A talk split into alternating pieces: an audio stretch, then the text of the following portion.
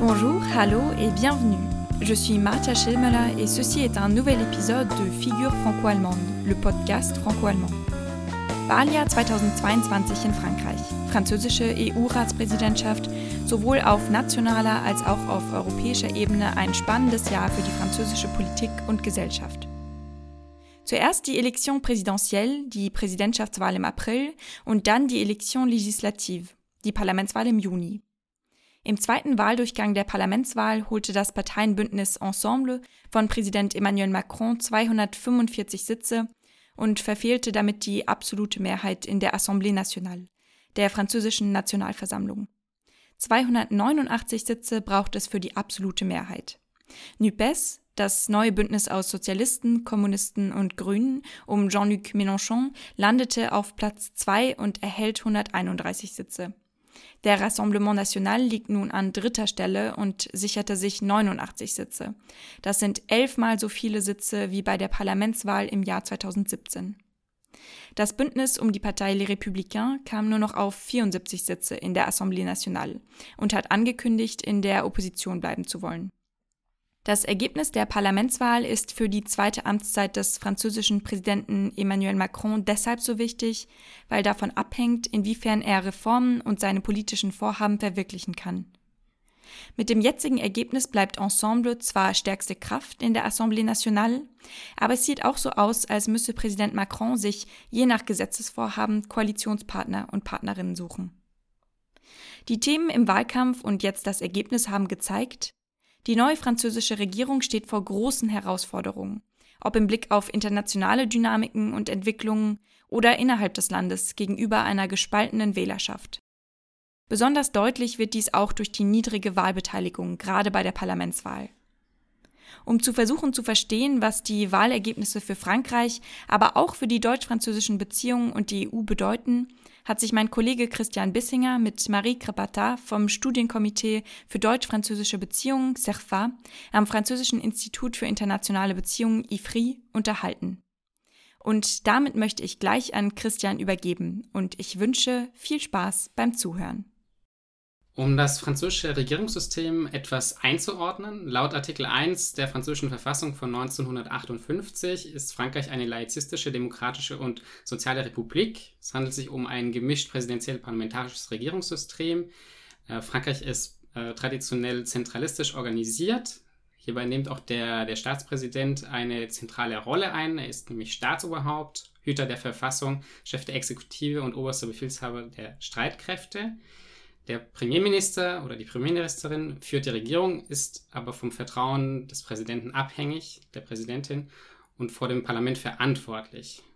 Des Weiteren besteht das Parlament aus zwei Kammern. Wir haben einmal die Nationalversammlung, also die Assemblée Nationale, mit 577 direkt gewählten Abgeordneten und den Senat mit 348 Senatoren, Senatorinnen, die indirekt vom von Repräsentanten der Departemental oder der Regionalversammlung und den Gemeinderäten gewählt werden. Jetzt wäre meine Frage an Sie, Frau Krapata, mit den Präsidentschaftswahlen, die Macron im zweiten Wahldurchgang durch äh, Marine Le Pen für sich entschieden hat und den Wahlergebnissen des Durchgangs der Parlamentswahlen kommt das politische Bündnis von Ensemble, der Majorité Présidentielle, das aus äh, Renaissance, also ehemalig äh, La République en Marche, dem Mouvement Demokrat und anderen Parteien besteht, auf 38,6 Prozent der Stimmen. Was bedeutet dieses Wahlergebnis für Frankreich? Also Frankreich hat zwei wichtige Wahlen hinter sich, nämlich einerseits die Präsidentschaftswahlen und andererseits die Parlamentswahlen. Die Präsidentschaftswahlen hat Emmanuel Macron für sich entscheiden können. Er hat 58 Prozent der Stimmen erreicht. Das ist eine Einbuße im Vergleich von vor fünf Jahren. Ähm, damals hatte er 66 Prozent der Stimmen erzielt. In absoluten Zahlen ist äh, Marine Le Pen auf 13 Millionen Stimmen gekommen, äh, was ein Zuwachs ist, denn vor fünf Jahren hatte sie 10 Millionen äh, der Stimmen erreicht. Und die dritte politische Kraft in der französischen Parteienlandschaft ist das unbeugsame Frankreich, also la France Insoumise mit äh, Jean-Luc Mélenchon. Äh, der hat bei der Präsidentschaftswahl 22 Prozent der Stimmen erreicht. Also im Wesentlichen gibt es eine Dreiteilung der französischen Parteienlandschaft, eine Polarisierung, ähm, was die französische Politik angeht. Also einerseits äh, die Liberalen gemeinsam mit der Zentrumspartei oder den Zentrumsparteien und äh, mit der bürgerlichen konservativen Les Républicains. Zweitens gibt es da eben ähm, die Linke mit La France Insoumise, also unbeugsames äh, Frankreich, mit äh, den Grünen, mit den Sozialisten und Kommunisten. Und drittens gibt es die Rechtsnationalen eben mit dem Rassemblement National äh, von äh, Marine Le Pen und äh, La Reconquête, also der Partei von Eric Zemmour. Und äh, das Wahlergebnis, die Parlamentswahlen bestätigen diese Dreiteilung eigentlich nur. Und versuchen wir vielleicht Bilanz zu ziehen über das, was äh, passiert ist in den vergangenen äh, fünf Jahren. Ich denke, dass die vergangenen fünf Jahre gezeichnet waren von Krisen. Es gab die Gelbwestenbewegung, es gab äh, die Covid-19-Krise und jetzt kommt noch der Ukraine-Krieg dazu. Und Emmanuel Macron hat eigentlich ähm, einen ganz wichtigen Erfolg zu verbuchen. Das ist nämlich äh, Next Generation EU, der Wiederaufbauplan äh, im Rahmen der Covid-Krise.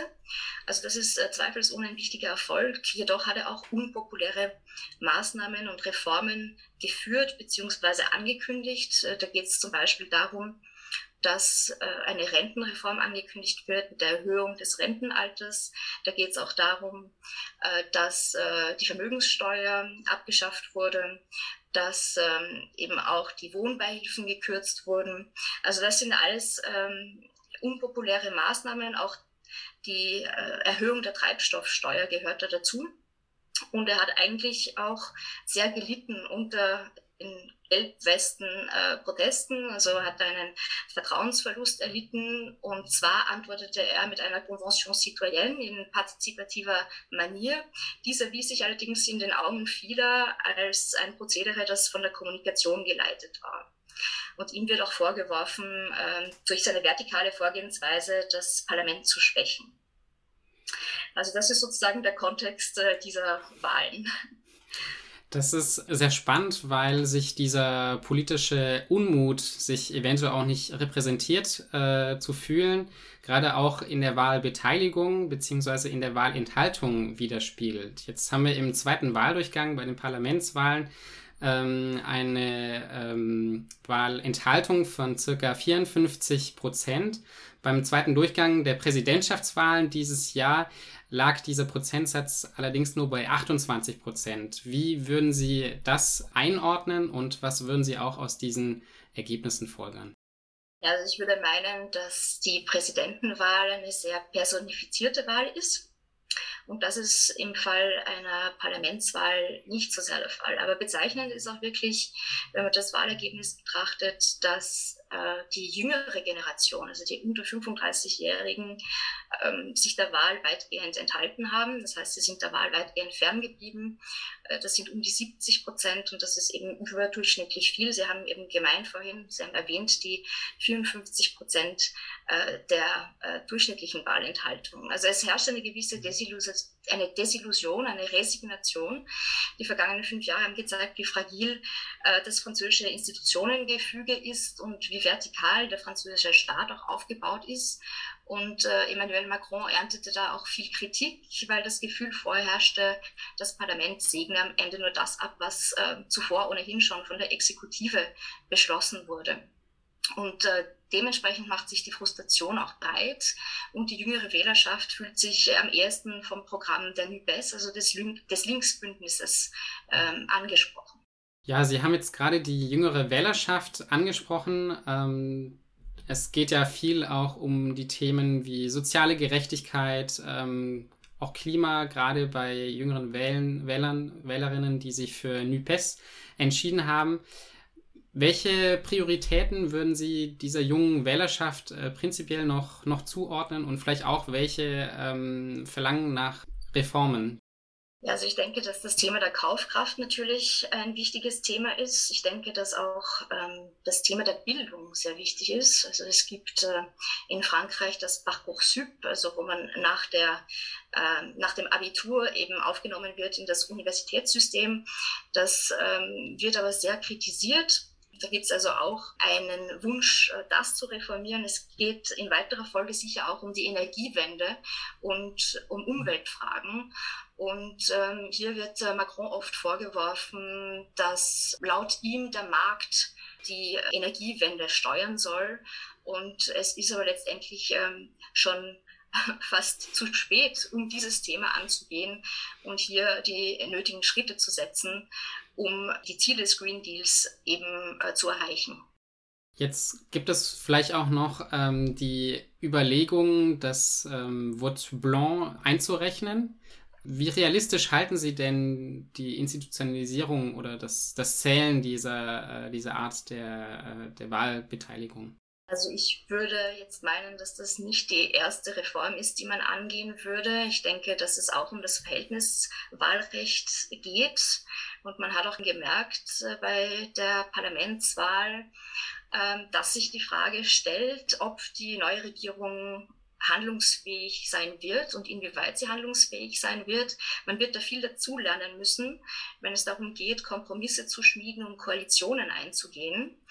Äh, es war hm. viel von Kohabitation die Rede. Also Kohabitation, das bedeutet, wenn der Präsident einer Partei angehört und der Premierminister und äh, seine Regierung einer anderen Partei. Äh, in diesem Fall kommt es zu einer klaren Arbeitsteilung. Grob gesagt kümmert sich der Präsident dann um die internationale Politik und der Premierminister mit seiner Regierung um die Innenpolitik. Im Fall einer Kohabitation hat der Präsident das Recht, äh, den äh, Premierminister zu ernennen, den er sich wünscht. Ähm, allerdings muss er dabei auch das äh, Wahlergebnis in Betracht ziehen, denn die Regierung ist vor dem Parlament verantwortlich und das Parlament kann der Regierung die Verantwortung entziehen.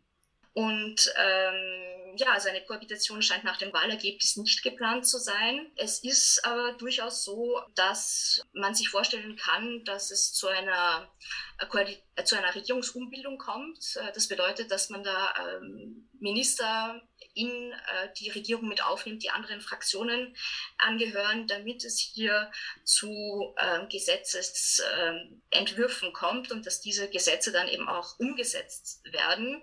Äh, also im Gegenzug erwartet man sich dann eben Unterstützung bei äh, dem Gesetzesverfahren. Also ähm, die Posten der Minister, die ausgeschieden sind, äh, weil sie sich in der Parlamentswahl nicht durchsetzen kon konnten, werden ohnehin frei. Also sie müssen nach gängiger Praxis ihr Amt niederlegen, weil sie sich äh, nicht durchsetzen konnten. Ähm, und Alternativen sind dann ohnehin auch, dass man Ad-hoc-Bündnisse und Zweckbündnisse eingeht, die situationsbedingt zur Anwendung kommen. Also ich denke, das sind jetzt im Wesentlichen die äh, institutionellen Reformen, äh, die man äh, ins Auge fasst, beziehungsweise geht es dann wirklich darum, eben Kompromisse zu schmieden und Koalitionen einzugehen.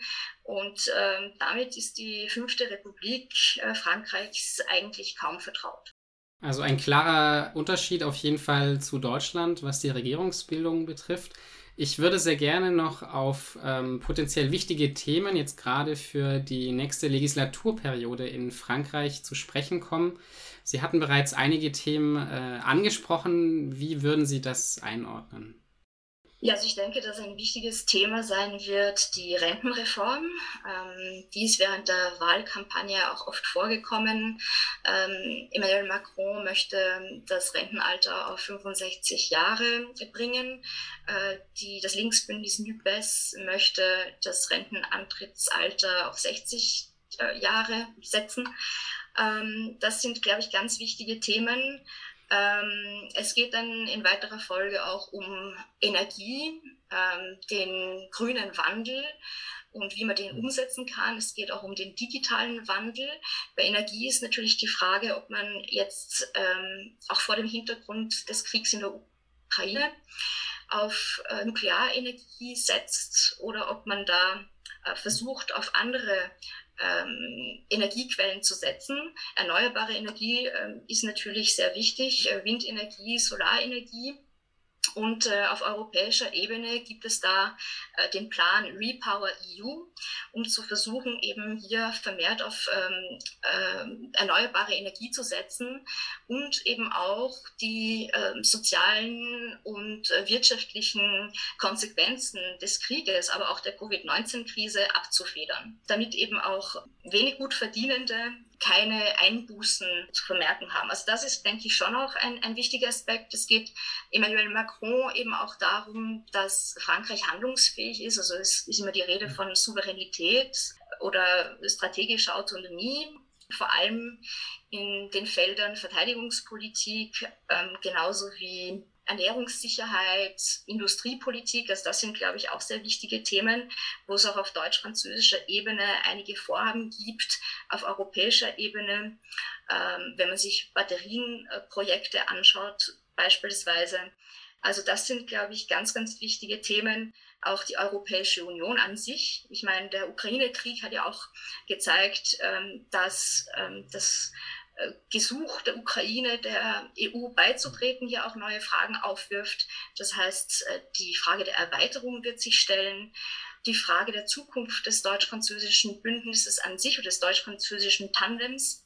Denn es ist so, dass viele osteuropäische Staaten hier meinen, dass die Unterstützung von Deutschland und Frankreich ähm, gegenüber der Ukraine etwas lauwarm ist. Das heißt, es gibt hier äh, Polen, die baltischen Staaten, das Vereinigte Königreich und die USA, die hier gekonnt ihre Unterstützung auch zeigen und demonstrieren. Und ähm, es gab hier auf, äh, von deutscher Seite eben die angekündigte Zeitenwende am 27. Februar äh, von Olaf Scholz. Ähm, das heißt, das geht über eine Erhöhung der Mittel in der Verteidigungspolitik und die Modernisierung der Bundeswehr und auch ähm, um die Lieferung äh, von Waffen an die Ukraine. Aber das geht der Ukraine nicht schnell genug. Also das sind, glaube ich, auch Themen, wo man ähm, schauen muss, dass es hier Einigkeit gibt innerhalb der Europäischen Union. Ich denke, ein anderes Thema, das da interessant ist, sind natürlich auch die Maastricht-Kriterien. Ähm, die wurden ähm, während der Covid-Krise ausgesetzt. Emmanuel Macron hält sie generell für veraltet und möchte sie gerne reformieren. Das Linksbündnis betrachtet sie ohnehin als, äh, als also mit Skepsis. Und äh, der Wachstums- und Stabilitätspakt wird wohl für viel Diskussionsstoff sorgen. Äh, Deutschland ist derzeit bei einer Verschuldung von 70 Prozent, Frankreich bei einer Verschuldung von 117 Prozent. Beide überschreiten also die gesetzten Grenzwerte, wenn auch nicht im selben Maß. Also ich denke, dass das äh, sicher ein wichtiges Diskussionsthema sein wird, auch vor dem Hintergrund des grünen und digitalen Wandels. Ähm, denn die Bereitstellung von Mitteln, um diese, äh, diesen Wandel durchzuführen, ist ähm, sicher auch von Bedeutung. Jetzt danke ich Ihnen auf jeden Fall vielmals für Ihre Einschätzungen. Eine letzte Frage noch. Was ähm, würden Sie sich denn für das Couple Franco-Allemand für die Zukunft wünschen? Ja, also ich würde mir auf jeden Fall mehr Handlungsvermögen wünschen im Couple Franco-Allemand. Ich denke, dass ähm, wir an einem kritischen Punkt angelangt sind. Es gibt sehr viele Herausforderungen. Die Covid-Krise haben wir besprochen. Wir haben auch von, vom Krieg in der Ukraine gesprochen. Das heißt, angesichts dieser Herausforderungen müssen wir geeint sein. Und das ist ganz klar in der Außenpolitik der Fall. Mehrheitsentscheidungen, äh, das sind, glaube ich, wichtige, wichtige Themen und über die kommt man einfach nicht hinweg, äh, wenn man möchte, dass äh, Europa hier handlungsfähiger wird. Somit neigt sich diese Podcast-Folge zu den französischen Präsidentschafts- und Parlamentswahlen bereits dem Ende zu. Wir haben sehen können, dass Macron seine absolute Mehrheit in der Assemblée Nationale verloren hat und nun auf politische Bündnis angewiesen ist, was in der französischen Politik eher eine Seltenheit ist. Auch wenn das Niveau der Wahlenthaltung im zweiten Wahldurchgang der Parlamentswahl niedriger war als im ersten, wird sich nur durch das Handeln der baldig konstituierten französischen Regierung zeigen können, inwiefern Macron gerade die Wählergruppen ansprechen kann, welche in Belangen von Klimapolitik, Kaufkraft und Rentenreform vorwerfen, während seines ersten Mandates nicht richtig gehandelt oder genügend getan zu haben. Macron und seine Regierung muss sich sowohl auf innen- als auch außenpolitischer Ebene beweisen, was sich nicht nur im Hinblick auf die deutsch-französische Kooperation, sondern auch im Kontext der baldig endenden französischen Präsidentschaft des Rates der EU zeigen wird. Gerade hierbei kann es interessant sein, die Regierungsarbeit auf beiden Seiten des Rheins zu vergleichen und eventuelle Gemeinsamkeiten und Unterschiede auszumachen. Herzlichen Dank an Marie Kpata dafür, dass Sie sich die Zeit genommen haben. Wie immer freuen wir uns über Anmerkungen, Verbesserungsvorschläge oder auch thematische Ideen für zukünftige Podcast-Folgen.